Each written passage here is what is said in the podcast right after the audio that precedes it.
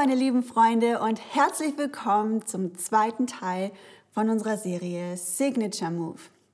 Ich weiß nicht, ob du letzte Woche zugeguckt hast. Da hatten wir das Thema Ich werde vergeben. Und heute gehen wir ähm, ein bisschen zu einem anderen Thema rüber. Aber vorher sage ich noch mal ganz kurz, was ein Signature Move ist für alle, die die letzte Woche nicht zugeguckt haben. Und zwar ist ein Signature Move eine Bewegung, die so einzigartig ist, dass man eine Person daran erkennen würde. Also, wenn ich jetzt zum Beispiel so mache, dann ist es Vicky. Der macht das immer, bevor er nachdenkt und zu einer Lösung kommt. Übrigens ist Vicky eine sehr gute Kinderserie und das kann ich als Norwegerin wirklich nur empfehlen, da mal reinzugucken. Da werden euren Kindern gute Werte vermittelt, vor allen Dingen, dass sie auch mal nachdenken sollen. Noch ein Signature Move wäre zum Beispiel äh, der hier. Ihr könnt es vielleicht erahnen, ich bin meine gute Freundin Angela Merkel, denn sie hält die Hände öfters so. Ähm, und dann habe ich noch einen Tanzmove rausgesucht, nachdem ich ja letzte Woche kläglich versagt habe und den Moonwalk nicht zeigen konnte, habe ich für euch aber diese Woche einen ausgepackt und der sieht so aus. Genau, das ist der Signature Move vom Backpack Boy. Äh, der die letzten Jahre ja auch hier das ganze Tanzverhalten ganz schön geprägt hat. So, Letzte Woche war das Thema Vergebung. Was ist es diese Woche? Es könnte so viel sein, weil Gott so viele Signature Moves hat, an denen man ihn erkennt und wo wir sagen, hey, wir wollen auch so leben, dass man seine Signatur in uns erkennt und dass wir halt eben die gleichen Signature Moves haben wie Gott auch. Und ich habe mich entschieden, für etwas, was ich äh, bis jetzt noch nie gemacht habe, nämlich einfach mal eine Predigt darüber, dass ich finde, dass Gott wirklich gut ist. Ich finde, desto mehr ich darüber nachdenke, desto mehr begeistert es mich, desto mehr kommt mein Herz wirklich so ins Lodern. Gott ist so gut und ich finde, darüber sollte man viel mehr reden. Und deswegen heißt die Predigt heute meine Güte, weil das ein Ausruf von dessen ist, wenn du so völlig überrascht bist oder wenn du etwas richtig heftig findest. Also bei uns, wo ich herkomme, sagt man zum Beispiel auch, äh, mein lieber Herr Gesangsverein, was das für einen Sinn macht, ich habe keine Ahnung. Oder mein lieber Scholli, sagt man so. Aber ich, ich sage wirklich oft, ach du meine Güte. Und wie wäre das, wenn wir als Christen so leben würden, dass wir einen Lebensstil haben, wirklich von Güte? Güte kommt ja von dem Wort gut, dass wir einfach auch wirklich gut sind, dass die Leute darauf reagieren würden wie, ach du meine Güte, was ist das für ein guter Typ? Und so kommen wir äh, dahin erstmal, dass es äh, eine Frucht des Geistes ist. Ja, das fand ich schon mal als Einstieg einfach motivierend. Es ist was, wo wir an unserem Charakter arbeiten können. Das steht in Galater 5, 22. Ein Frucht, die der Geist Gottes in uns hervorbringt, in unserem Leben, ist Güte. Und so starten wir dann auch direkt rein in den ersten Punkt, Gottes Signature Move, Güte. Ähm, es gibt super viele Geschichten, die ich erzählen könnte aus dem Alten Testament, worin ich sehe, dass Gott gut ist. Und ich habe mich ähm, aber für Abraham entschieden, habe seine Geschichte nochmal wirklich genauestens studiert die letzten Tage und äh, finde wirklich von vorne bis hinten zeigt sich einfach Gottes Güte über Abraham seinem Leben. Und ich glaube, dass diese Güte, die Gott Abraham gezeigt hat, auch erst die Grundlage dafür war, dass Abraham ihm vertrauen konnte. Denn ich sage mal so, die einprägsamste Geschichte um Abraham herum ist wahrscheinlich die, dass er bereit war, seinen eigenen Sohn zu opfern, weil Gott es gesagt hatte. Das fängt aber schon sehr viel vorher an. Abraham ist ein Nachkomme von Sem und Sem ist eines der direkten Söhne von Noah. Das heißt, Noah war sein Ur, Ur, Ur, Ur, Ur, Ur, Ur, Ur, Ur, Ur, Ur, Ur, Ur, Großvater gewesen und kannte von den Geschichten und von den Überlieferungen, kannte er Gott und wusste auch, dass Gott zu seinem Wort gestanden hatte. Ihr kennt die Geschichte von Noah, dass der Bund geschlossen wurde und dass da alles gut ausgegangen ist. In 1. Mose 12, Vers 2 spricht Gott dann auch zu Abraham und sagt, Und ich will dich zu einem großen Volk machen und dich segnen und deinen Namen groß machen und du sollst ein Segen sein. Und so durfte das Abraham auch wirklich in vielen Bereichen seines Lebens erfahren. Er ist zum Beispiel geflüchtet dann für eine Zeit lang und war in Ägypten. Nun war aber seine Frau sehr schön und er hatte Angst, dass wenn die Menschen sehen, wie schön seine Frau ist, dass sie ihn dann töten würden und seine Frau behalten würden. Was macht also dieser Mann? Er erzählt, das ist meine Schwester. Der Pharao findet die Frau mega schön und holt sie zu sich. Und dann heißt es in 1. Mose 12, Vers 17, aber der Herr schlug den Pharao und sein Haus mit großen Plagen um Saras, der Frau Abrahams, willen. Der Pharao, der konnte da eigentlich gar nichts für, er wusste ja nicht, dass das die Ehefrau war von Abraham, aber Gott war gut zu Abraham und wollte ihn segnen und auf ihn aufpassen und hat eingegriffen in einer Situation, die auswegslos schien, als der Pharao einfach seine Frau mitgenommen hat. Der Pharao hat dann Abraham rufen lassen und gesagt, warum hast du das gemacht? Du bringst mir hier große Probleme, hat ihm seine Frau wiedergegeben und sogar noch einiges an Reichtum und hat sie dann davonziehen lassen. Ähm, dann kommt die Geschichte von Lot und Sodom. Und wo ähm, Abraham Besuch bekommt von den Engeln Gottes und die gucken gehen wollen, wie die Situation in Sodom ist, bevor sie sich entscheiden, ob die Stadt vernichtet wird oder nicht. Und Abraham hört raus, diese Stadt, die wird den Bach runtergehen und Gott wird sie schlagen und ähm, wird die Stadt dem Erdboden gleich machen und fängt an, mit ihnen zu verhandeln und sagt, hm, du bist doch ein gerechter Gott. Was ist, wenn es dort 50 Leute gibt, die gerecht sind? Würdest du dann die Stadt verschonen? Und Gott sagt, ja, also für 50 Leute würde ich die Stadt schon verschonen. Und Abraham, der hört hier nicht auf. Ich glaube, warum? Weil er kennt Gottes Güte. Und er sagt dann, was ist mit 45 Leuten?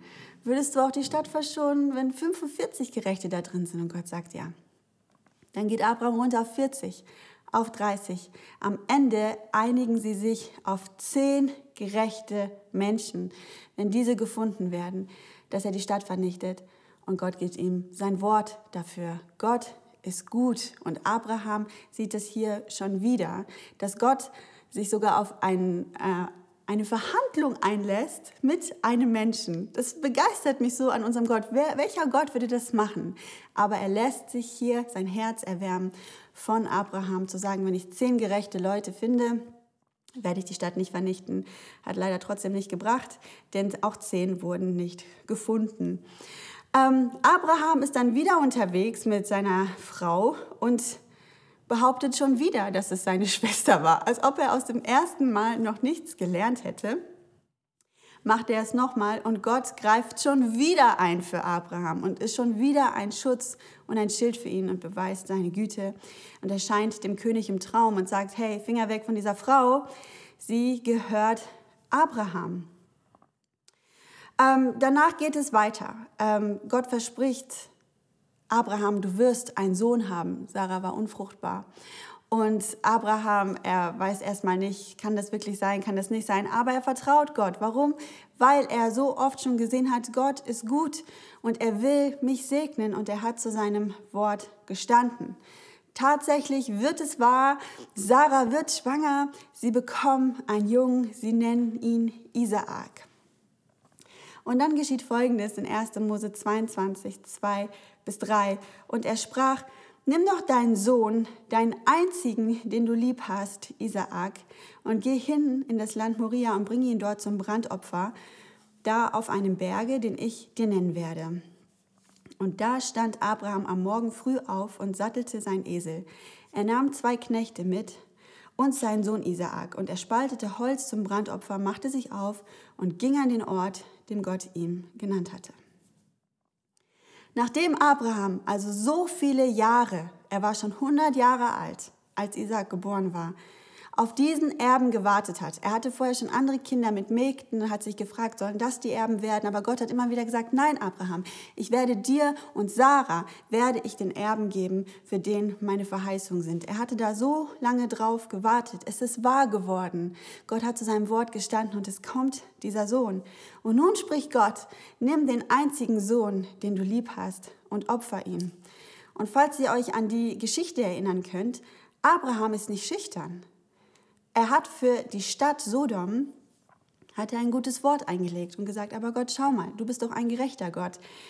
Wenn du so und so viele findest, würdest du dann nicht dich runterhandeln lassen. Aber an dieser Stelle verhandelt er überhaupt gar nicht, obwohl es um seinen einzigen Sohn geht.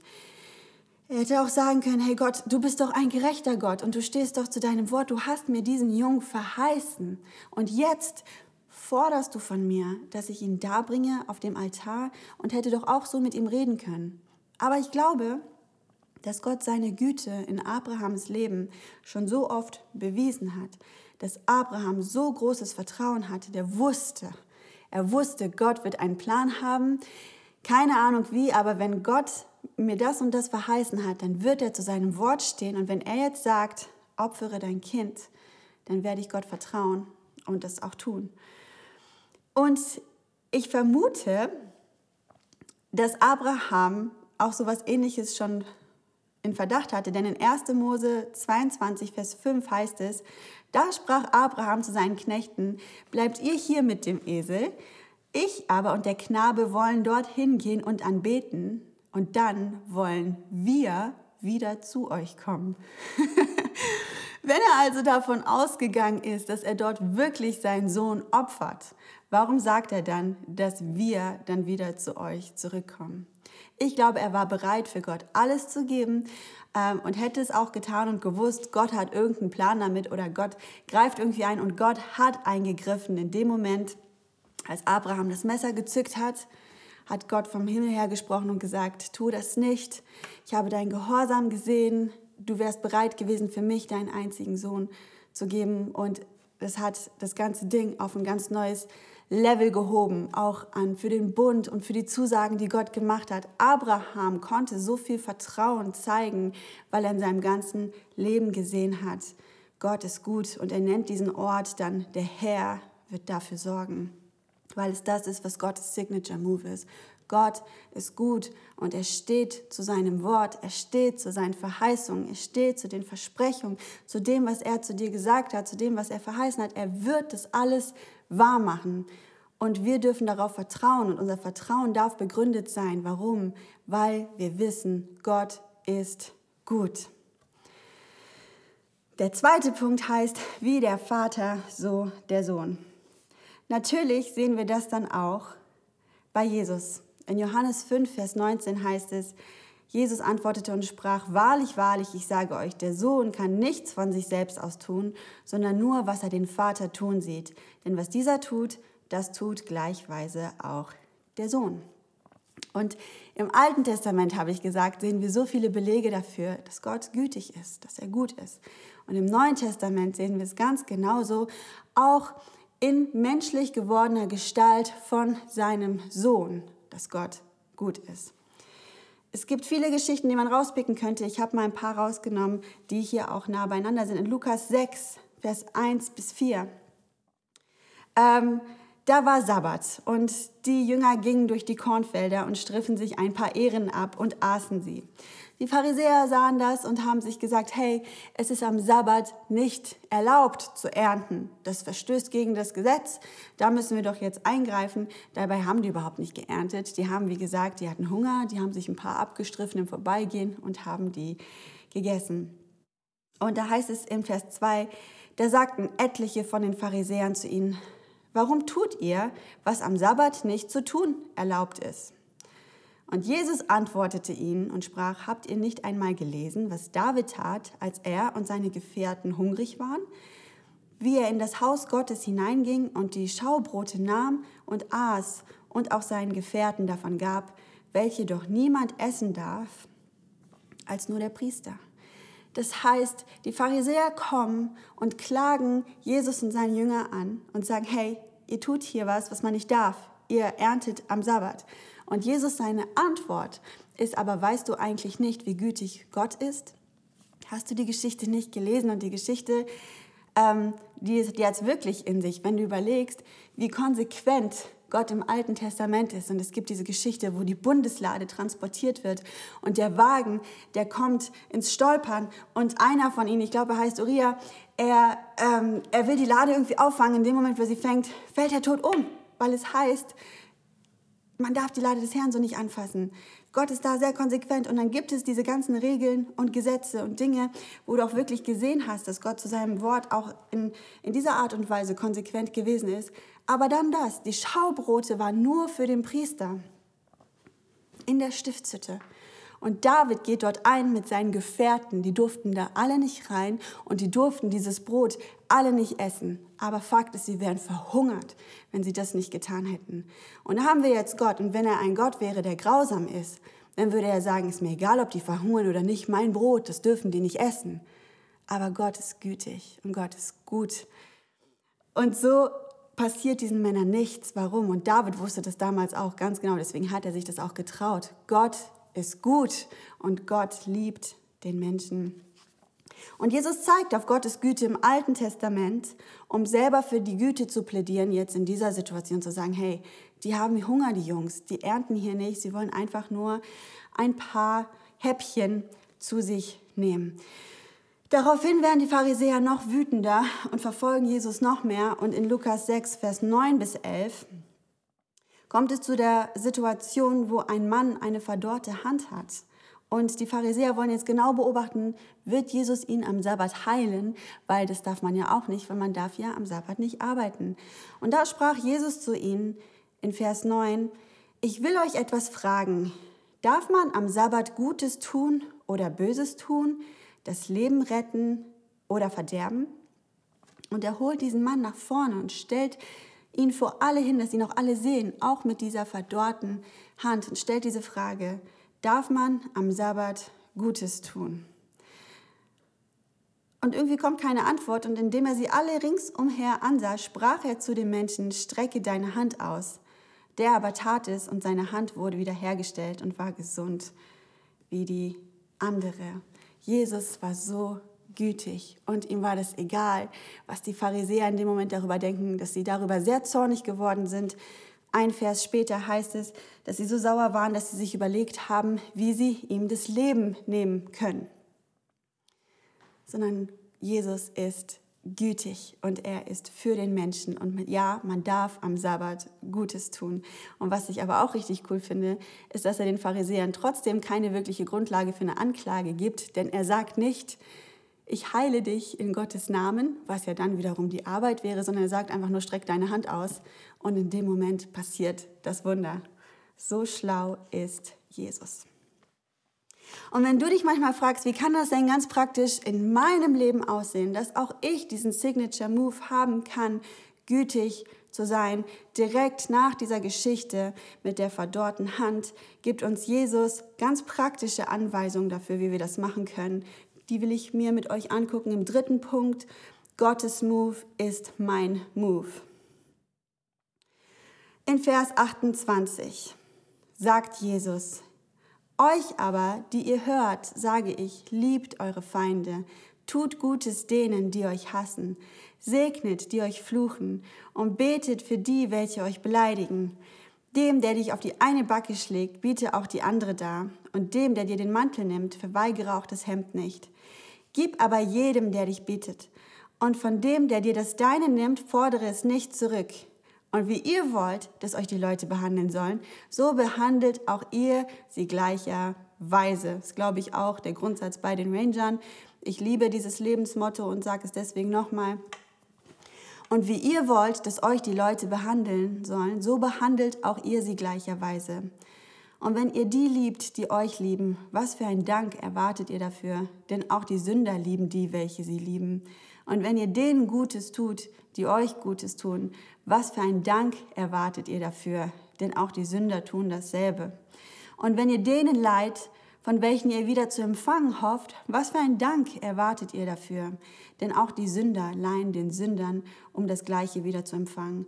Vielmehr, Liebt eure Feinde und tut Gutes und Leid, ohne etwas dafür zu erhoffen. So wird euer Lohn groß sein und ihr werdet Söhne des Höchsten sein, denn er ist gütig gegen die Undankbaren und die Bösen. Darum seid barmherzig, wie auch euer Vater barmherzig ist. Das fasst eigentlich die ganze Predigt genau in einem zusammen. Seid barmherzig, seid gütig, weil auch euer Vater barmherzig und gütig ist. Ich weiß, es ist manchmal herausfordernd, dieses Thema. Und es ist manchmal schwer, sich zu überwinden. Es ist so viel einfacher, gut zu den Menschen zu sein, die auch wiederum gut zu dir sind. Aber auch hier, es war Jesus sein Signature Move. Wir haben letzte Woche darüber gesprochen, als er am Kreuz war, nachdem was sie ihm angetan haben, hat er gesagt, vergib ihnen, denn sie wissen nicht, was sie tun. Er ist in dem Moment auch gut gewesen, obwohl sie nicht gut zu ihm waren. Und ich fände es so cool, wenn das wirklich was wird, wofür ich bekannt werde in meinem Leben, dass die Leute denken, weißt du, Mia, die ist gütig von der kann ich mir auch mal was leihen. Und auch als ich einmal hier das Buch verloren habe und ihr nicht wieder zurückgegeben habe, ist sie gar nicht ausgerastet, sondern sie wird mir bestimmt auch noch mal ein Buch leihen. Oder wie dem auch sei, was für ein Beispiel dir auch einfällt. Ich glaube, dass es für, für Gott spricht, dass wir auf Jesus zeigen mit unserem Leben, da wo wir auch diesen Lebensstil von Güte einbringen. Es geht weiter in Lukas 6, Vers 37 bis 38. Und richtet nicht, so werdet ihr nicht gerichtet. Verurteilt nicht, so werdet ihr nicht verurteilt. Sprecht los, so werdet ihr losgesprochen werden. Gebt, so wird euch gegeben werden. Ein gutes, vollgedrücktes und gerütteltes und überfließendes Maß wird man in euren Schoß schütten. Denn mit demselben Maß, mit dem ihr anderen zumesst, wird euch wieder zugemessen werden. Die Frucht, die der Geist Gottes herausbringt, ist Güte. Die gleich, das gleiche Maß, was ich investiere an Güte, das wird auch mir wieder zuteil werden. Und wisst ihr, ich bin oft so ein Mensch, der so ein bisschen verpeilt ist und Sachen vergisst. Und mir passiert es auch, als wir zum Beispiel umgezogen sind, dass ich wirklich sämtliche Dinge gefunden habe in meinem Haus, die mir nicht gehört haben und die ich mir mal geliehen habe. Und dann war das vielleicht sogar schon ein paar Jahre her. Ähm, und manchmal hat dann sogar die DVD gefehlt oder sonstiges. Und es ist peinlich und es ist blöd. Aber in den Momenten zeigt es mir auch einfach, hey, ich bin auch auf die Güte von anderen Menschen drauf angewiesen. Ich bin so jemand, der oft aus der Güte der anderen herauslebt. Um wie viel mehr möchte ich auch gütig sein? Wie viel mehr möchte ich diese Menschen erreichen, die nicht meine besten Freunde sind, die vielleicht überhaupt nicht mit mir auf einer Wellenlänge sind, die ich vielleicht gar nicht so gut kenne, die vielleicht sonst auch nicht viele Freunde haben. Ich will gut sein zu den Menschen, um mit meinem Lebensstil auf meinen Gott zu zeigen, wessen Signatur in meinem Herzen ist und dass er mein Schöpfer ist. Außerdem möchte ich auch nicht ähm, eine Oma werden, die immer nur auf der Bank sitzt und dafür bekannt ist, mürrisch zu sein und zu meckern.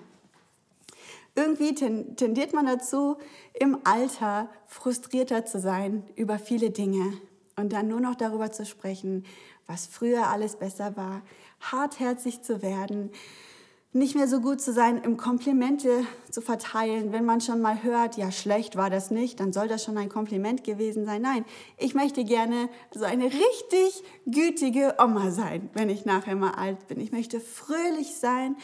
Ich möchte barmherzig sein, ich möchte großzügig sein, ich möchte ermutigend sein, ich möchte unterstützend sein, ich möchte gerne mein Umfeld bis ins hohe Alter, solange ich kann, mit den Signature Moves Gottes prägen. Und ich weiß, dass der Lohn darauf im Himmel wartet. Aber das ist nicht meine einzige Motivation. Ich will auf meinen Schöpfer zeigen. Und deswegen möchte ich ein Leben voller Güte führen. Ich würde noch gern mit uns beten, dass der Heilige Geist uns vielleicht auch so in diesem Moment die Punkte zeigt in unserem Leben, wo wir vielleicht genau das Gegenteil von Güte leben und wo wir ein bisschen hartherzig geworden sind und eher dafür bekannt sind, streng und ernst zu sein und wo Bereiche sind, wo wir noch mehr Möglichkeiten haben, Gottes Güte eigentlich in die Welt hinauszutragen. Gott, ich danke dir so sehr dafür, dass wir durch die komplette Bibel hindurch sehen, wie gut du bist und wie treu du bist und dass du zu deinem Wort gestanden hast. Und es erfüllt mein Herz mit Freude, immer wieder zu diesem Schluss kommen zu können. Gott, du bist gut und ich will das aussprechen, ich will das ausleben, ich will darauf aufmerksam machen mit meinem Leben, dass mein Umfeld es auch sieht und hört, was für ein guter Gott du bist und dass du ihnen auch in der gleichen Weise begegnen willst. Ich danke dir auch, dass du jedem von uns persönlich begegnest, nicht nur in diesen Geschichten in der Bibel, im Alten wie im Neuen Testament, sondern dass du auch jedem von uns in seinem Alltag, in den Tälern, in den Höhen, überall in den, allen Lebensumständen begegnest und uns immer wieder zeigst, dass du gut bist. Und überall da, wo wir hartherzig geworden sind oder das noch nicht genug ausleben, möchte ich dich einfach bitten, Gott, dass du uns aufmerksam machst. Oder vielleicht in den Situationen, wo es dann dazu kommt, dass wir hier die Möglichkeit haben, Güte zu zeigen, dass dein Heiliger Geist an unsere Herzen klopft und sagt, hey, hier ist der Moment, wo du Güte zeigen kannst.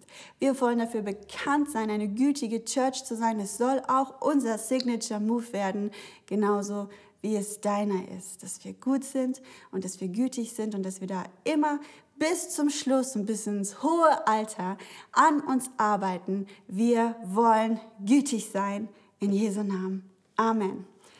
Und wenn du heute zugeguckt hast und du kennst Jesus noch gar nicht und du möchtest ihn aber gern kennenlernen und ihn in dein Leben einladen und auch diese Güte umarmen und annehmen, die er für dich hat, dann darfst du das jederzeit tun. Du kannst es zu Hause gerne beten, aber du darfst uns auch sehr gerne eine E-Mail schreiben an hello at urbanlifechurch.de. Wir wollen dich in deinen Schritten begleiten. Du musst da nicht alleine durch. Also bis zur nächsten Woche. Bis dann. Ciao.